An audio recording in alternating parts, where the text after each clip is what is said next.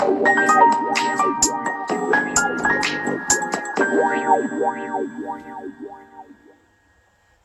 んばんは、レディオステーション H&DJ のヒロです。時刻は間もなく9時半になろうとしております。7月、今日は ?5 日 ?5 日か ?7 日が火曜日だってことは5日でいいのか。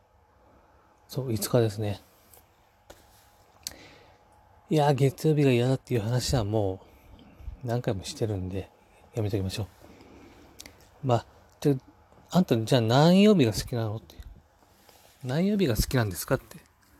それはもうね、言うまでもなく、土曜日ですよ。金曜の午後とかじゃなくて、うん、もちろん、だって金曜まだ働いてますからね。さすがにね、金曜の6時過ぎぐらいになったらさすがに好きですよ。あもう、金曜の6時過ぎってのはもう、あれはもう土曜日ですから。そう。で、土曜日の、えー、夜10時過ぎってのは、あれはもう日曜日ですからね。ええ。で、日曜日の夜9時過ぎってのはもう月曜日ですから。うん。そういうふうにこう、次の曜日がこう、食い気味にもう来てるんですよ。食い気味に。いや、そういうもんなんですよ。私はそういうふうに認識してます。さて、私は大のドラマ好きなんですけれども、初めて話しますけど、私は大のドラマ好きなんです。その中でも特に、えー、眠れる森っていうドラマが好きなんですね。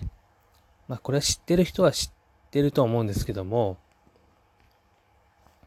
脚本家、野沢久志先生が書いた、私は今でも忘れられないドラマ、ベスト1です。1です。何がすごいかっていうのはちょっとここでは差し控えます。ぜひ、あの、興味がある方は、ノベライズ本とか、ビデオを見てもらえたらなと思ってます。よくですね、私、あの、そのセリフのところをですね、なぜか知らないけども、練習してたんですよ。ええなぜかわかんないですね。もう取り憑かれちゃったんですね、さすがに。見すぎちゃって。私そのドラマ、今まで通算30、30は言い過ぎかもしれないですけども、それぐらいは絶対見てます。断言できます。いや、本当に。そんなに見れるドラマって今までなかったですもん。だからいかにそのドラマが自分の人生に影響を与えてるのかなっていうふうに今でも思えてます。じゃああんた本当にそんなさ、ドラマ好きって言うけどさ、なんかセリフ言えんのって。いや、うーんと、いや、前はですね、言えたんですよ。ちょっと今言えるかな異常？異常なのは俺だけか？心の隠れ家にいつまでも記憶を隠し続ける美奈子も異常だ。その美奈子との再会を、15年も待ち続けてた。お前だって異常者だ。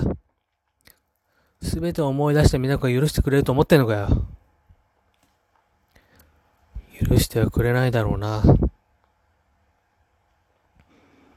でもそれが、時効を迎えた、俺の、罪への罰なんだ。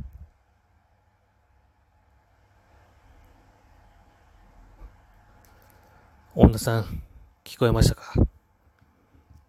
ああ、聞こえた。今からヘリをそっちに向かわせる。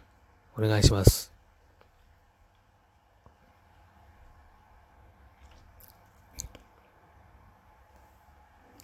暗いですかね。ああ、やばい。忘れちゃったな。結構忘れちゃった。あの頃すごい量のセリフ叩き込んだのにな。やっぱね、セリフ言わないと忘れちゃいますね。うん。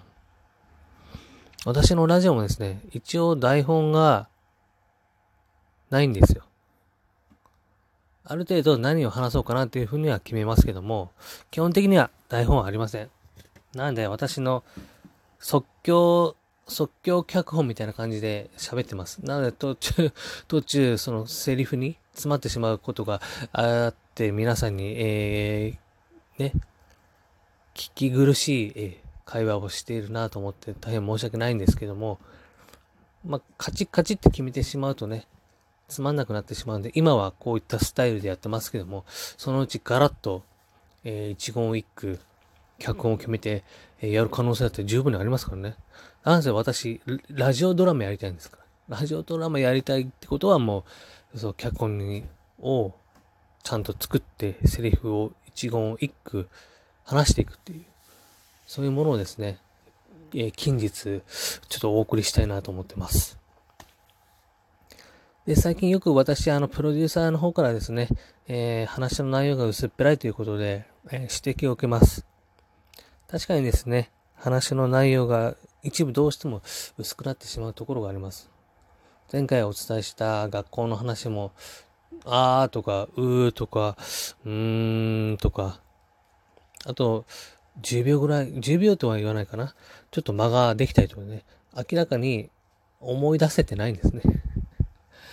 思い出せてないんですよ。記憶力が悪くなってるってのもあるかもしれないんですけども、その人も思い出、思い出させ、思い出せてないっていうのがあるので、プロデューサーの方もちょっとしっかりしやってくれっていうふうに、えー、おしっかり指摘を受けましたので、今回、今回、今度からしっかりとやっていきたいなと思ってます。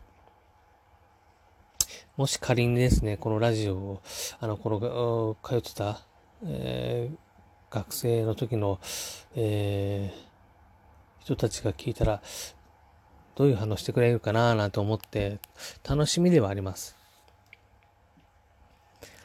あ、その当時ね、なんかラジ、ラジオ、ラジオも学べたらなぁと思ってて、いや、最近ね、ラジオの収録を始めたんで思ったりもします。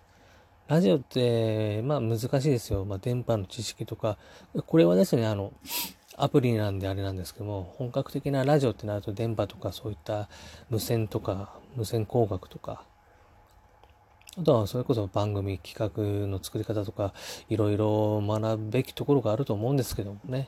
そういったものをね、学べ、あの頃学べてたらちょっとまた、えー、違った道に行けてたのかななんて私は思ってます。まあまあ、それまあ、学んでないんだから、まあしょうがないです。まあこうやって今気づいて、発信することができてるんで、それはそれでいいと思ってます。あ、でもあれですね。やっぱアプリでやるには限界があるんで、いずれはですね、えー、個人の、えー、ラジオ局みたいなのを開設したいな、なんては思ってます。まあちょっとそれは何年後かになるかわかんないんですけども、まずこっちのですね、アプリの、えー、ラジオのツールを使って、なんとかユーザーを増やしていきたいなと思ってます。さてと、こんなもんですかね、一回。一回こんなもんですよね。とりあえず終わろっかな。あ、あ、あ。はい。はい。あ、いえいえ、違います。あ、私、あ、私の、私の番号は、です。はい。あ、違います。あ、で、出前はやってません。はい。いや、は？はあ。だから、私は出前やってませんね。はい、はい、失礼します。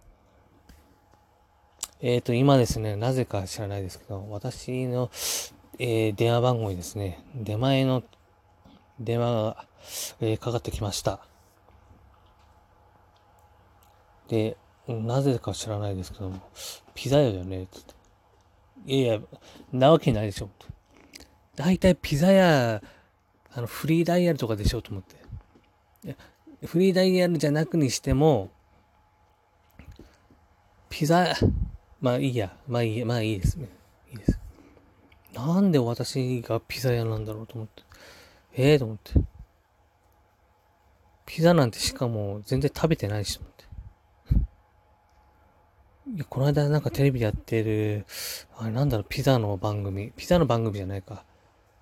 なんかプロがその、えー、チェーン店のピザを食べて、なんか、評価するってやつそういうの見てたんですけども、確かにね、その時ピザ食べたいなと思ったんですけど、まさか自分のところにピザの注文が来るとは今日はちょっと思ってなかったんで はいって感じですけども、まあ世の中生きてればね、いろいろあるなぁなんていうふうに、えー、思ってます。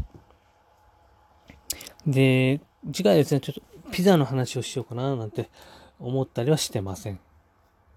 してません。やっぱりですね、ちょっと怒られた話っていうのもいいんですけども、自分の周りで起きた不思議なこと、変なこと、そういったことがですね、えー、かなりあるので、そちらの話をしていきたいなと思ってます。だから私、そういう、そういうのをですね、引く確率というか、そういうの引きやすいんですね。変なもの。下手者じゃないですけど。なので、そういった話を皆さんにしていけたらなと思ってます。それではまた。ラジオはやっぱり難しい。